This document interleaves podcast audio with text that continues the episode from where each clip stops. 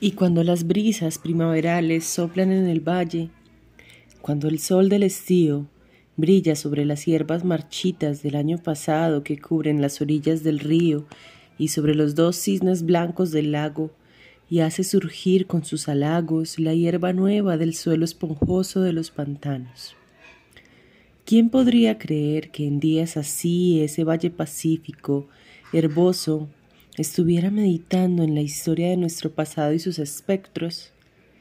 La gente cabalga junto al río, a lo largo de orillas, junto a los cuales, lado a lado, hay muchos senderos abiertos uno a uno, siglo tras siglo, por los caballos de otrora.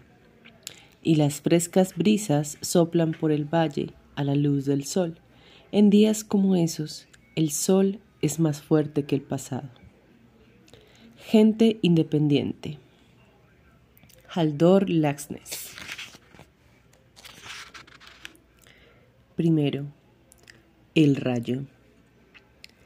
Llegamos con las tripas llenas, doloridas, el vientre negro cargado de agua oscura y fría y de rayos y truenos. Veníamos del mar, de otras montañas y de toda clase de sitios, y habíamos visto toda clase de cosas. Rascábamos la piedra de las cimas como la sal, para que no creciera ni la mala hierba. Elegíamos el color de las crestas y el de los campos, el brillo de los ríos y el de los ojos que miran el cielo. Cuando los animales nos vieron llegar, se acurrucaron en lo más profundo de las madrigueras. Unos escogieron el pescuezo y otros levantaron el hocico para captar el olor a tierra mojada que se acercaba. Lo cubrimos todo como una manta. Los robles y los bojes, los abedules y los abetos, y todos guardaron silencio porque éramos un techo severo que decidía sobre la tranquilidad y la felicidad de tener el espíritu seco. Después de llegar, después de la calma y de la presión, después de acorralar el aire suave contra el suelo, disparamos el primer rayo. ¡Bang! ¡Qué alivio! y los caracoles enroscados en su solitaria casa se estremecieron sin dioses ni oraciones, sabiendo que si no morían ahogados, saldrían redimidos a respirar la humedad. Y entonces derramamos el agua a gotas inmensas como monedas sobre la tierra, la hierba y las piedras, y el trueno estremecedor resonó en la cavidad torácica de todos los animales. Fue en ese momento cuando el hombre dijo, cago en diez. Lo dijo en voz alta porque cuando uno está solo no hace falta pensar en silencio. Cago en diez, inútil, te ha pillado la tormenta. Y nosotras nos reímos, ju, ju, ju, ju, mientras le mojábamos la cabeza y nuestra agua se le colaba por el cuello de la camisa y le caía por el hombro y los lomos, y nuestras gotitas eran frías y le despertaban el mal humor. El hombre venía de una casa cercana que estaba encaramada en plena cumbre, por encima de un río que debía de ser frío porque se escondía entre los árboles. Había dejado atrás unos cuantos cerdos y gallinas, un perro y dos gatos desarraigados, a una mujer, a dos niños y a un viejo. Se llamaba Domenech. Tenía un huerto lozano en medio de la montaña y unas tierras mal labradas en la orilla del río, porque el huerto lo cuidaba el viejo, que era su padre, y tenía la espalda como una tabla, y las tierras las labraba él. Domenech había ido a esa parte de la montaña a probar unos versos a ver a qué sabían y cómo sonaban y por qué. Cuando uno está solo no hace falta decir versos en voz baja. Esa tarde, cuando fue a ver al ganado, encontró unas cuantas trompetas de los muertos fuera de temporada y las llevaba envueltas en los faldones de la camisa. El niño de pecho lloraba cuando él salió de casa y su mujer le dijo, Domenech, como una queja, como una súplica, pero Domenech se fue de todos modos. Es difícil componer versos y contemplar la virtud que se esconde en todas las cosas cuando los niños lloran con esa estridencia de cerdo desollado que te acelera el corazón aunque no quieras. Y quería ir a ver las vacas.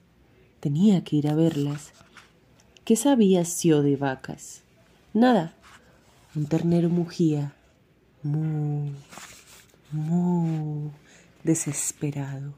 Sio no sabía nada de vacas y volvió a exclamar, cago en diez, por lo rápidas que habíamos sido, caray imprevisibles y siquilosas, y lo habíamos pillado. Cago en diez, porque el ternero se había enredado al rabo en unos alambres. Los alambres se habían atascado entre dos árboles y, de tanto tirar, le habían lacerado las patas por detrás y ahora las tenía ensangrentadas, desgarradas y sucias. Mugía, mu, mu, atrapado por el rabo entre los dos árboles y su madre lo velaba intranquila. Aguantando el chaparrón, Domenech se acercó al animal. Tenía las piernas fuertes de tanto echarse al monte a respirar un poco cuando los niños gritaban demasiado o cuando pesaban demasiado y el arado pesaba demasiado. Y el silencio del viejo y las palabras, una detrás de otra, de la mujer que se llamaba Sio, que era de Camprodón y se había casado con un hombre que se escapaba y la dejaba sola allá arriba en esa montaña con un viejo que no hablaba. Y cuánto la quería todavía, pero la casa pesaba tanto. Cago en Dios y en el demonio.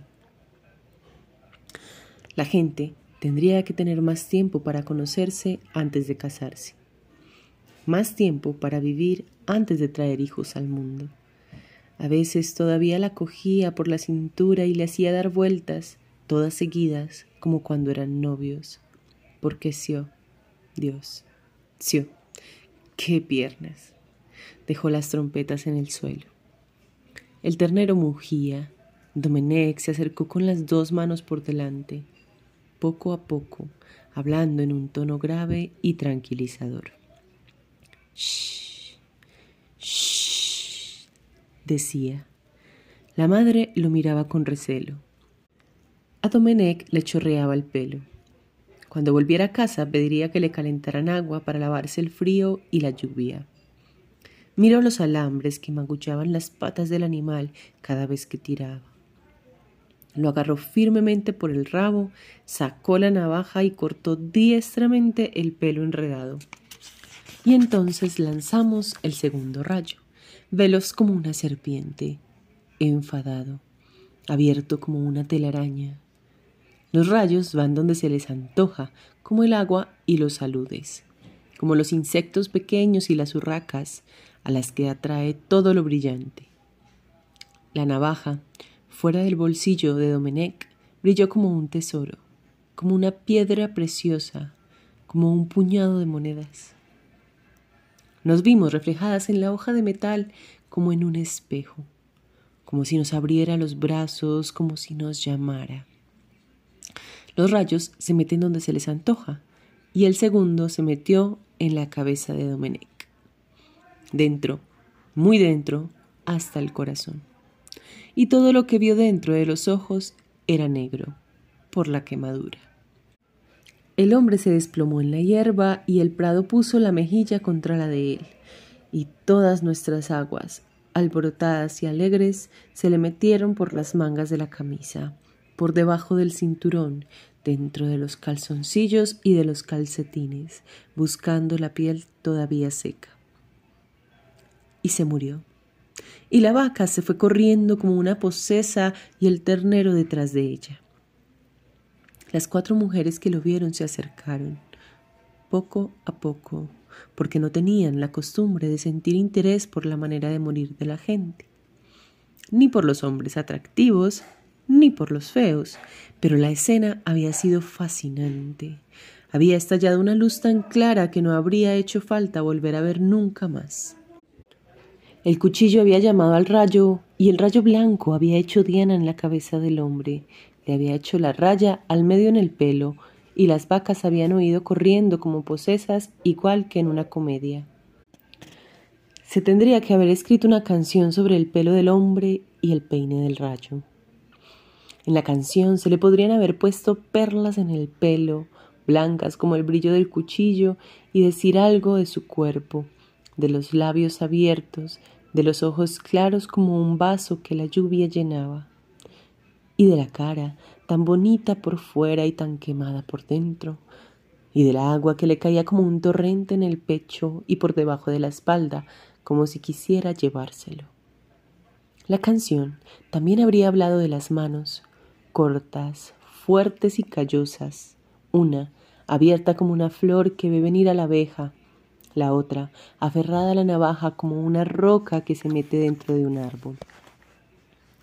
Una de las mujeres, la que se llamaba Margarida, le tocó una mano, en parte para ver si el hombre quemaba, con el rayo dentro, en parte solo por la caricia. Entonces, cuando las mujeres lo dejaron allí y recogieron las empapadas trompetas de la muerte que el hombre había abandonado y dieron por terminada la función, porque había otras muchas cosas que hacer y que pensar, entonces, como si nos hubiera contagiado su satisfacción por la tarea terminada, dejamos de llover. Saciadas, escampadas, y cuando era seguro que habíamos parado para siempre, los pájaros salieron a saltitos hasta el centro de las ramas y cantaron la canción de los supervivientes, con el estómago lleno de mosquitos erizándose, furiosos contra nosotras. No tenían de qué quejarse si no habíamos ni granizado y solo habíamos llovido el tiempo justo para matar a un hombre y a un puñado de caracoles. Y ni siquiera habíamos tirado nidos ni habíamos inundado campos. Entonces nos retiramos, extenuadas, y miramos la obra terminada. Las hojas y las ramas goteaban, y nos fuimos vacías y flojas a otra parte. Una vez llovimos ranas y otra llovimos peces, pero lo mejor es granizar. Las piedras preciosas se precipitan sobre los pueblos, los cráneos y los tomates, redondas y congeladas llenan las cunetas y las sendas de un tesoro de hielo. Las ranas cayeron como una maldición. Los hombres y las mujeres echaron a correr y las ranas, que eran muy pequeñas, se escondieron. Los peces cayeron como una bendición sobre la cabeza de los hombres y de las mujeres, como bofetadas, y la gente se reía y los tiraba al aire como si quisieran devolvérnoslos pero no querían, ni nosotros tampoco queríamos. Las ranas croan dentro del vientre. Los peces dejan de moverse pero no se mueren. Pero da igual. Lo mejor de todo es granizar.